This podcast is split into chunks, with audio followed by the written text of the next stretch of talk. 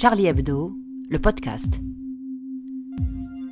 Cette écoute est un extrait de Charlie Hebdo, le podcast, dont la version intégrale est à retrouver sur charliehebdo.fr.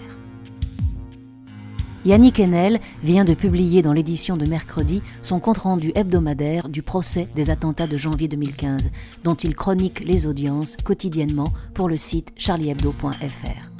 En voici un extrait.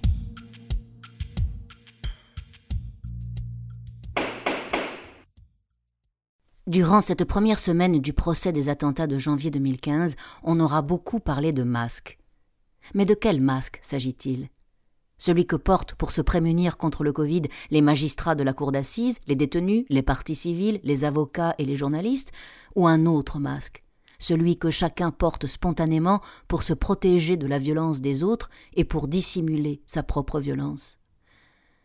Dès le premier jour, maître Coutan-Peyre, qui défend les intérêts d'Ali Riza Polat, le seul parmi les onze inculpés présents à l'audience, trois autres étant en fuite, à être accusé, en plus du crime de participation à une association de malfaiteurs terroristes criminels, de complicité de crimes et délits commis par les frères Kouachi et Amédi Koulibaly, eh bien, maître Coutan-Peyre se sera engouffré dans cette brèche ironisant sur cette cour masquée qui sert, selon elle, les intérêts de l'État, dont elle redira le troisième jour, dans une de ses répliques glaçantes et provocatoires dont elle a le secret, Je ne sais pas de quel côté est le terrorisme.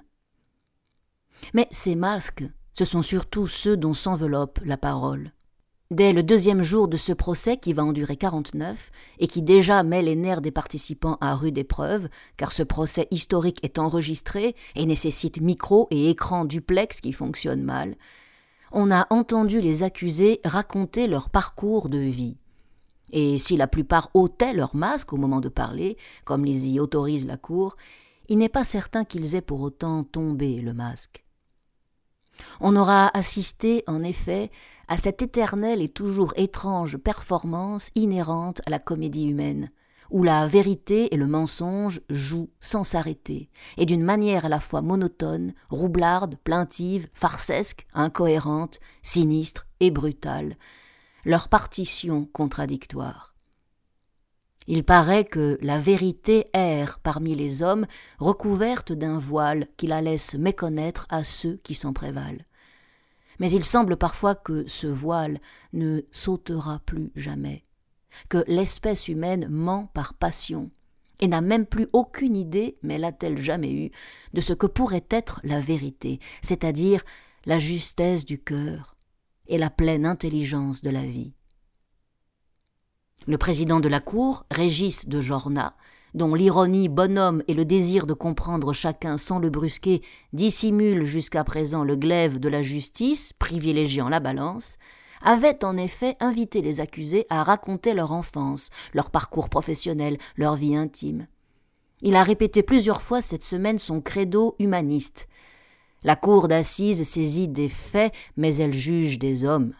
On aura ainsi eu la sensation que les victimes étaient oubliées durant cette première semaine mais c'est la loi du genre, laquelle privilégie d'emblée la parole des accusés, et nous fait écouter longuement des gens qui ne suscitent pas notre sympathie, et qui ont peut-être, le procès en décidera, participé à l'élaboration d'un massacre.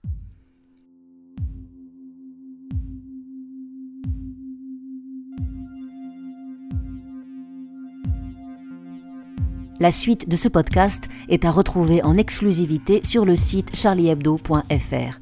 Vous y entendrez l'intégralité de la chronique de Yannick Enel, l'édito de RIS qui a témoigné mercredi et qui assiste lui aussi au procès, ainsi qu'une enquête d'Ina Shevchenko qui nous emmène en Biélorussie, où les libertés d'expression et d'information sont désormais l'un des enjeux majeurs de la révolution en cours.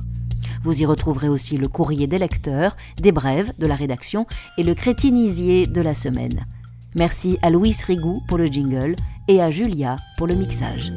À bientôt sur Charlie Hebdo, le podcast.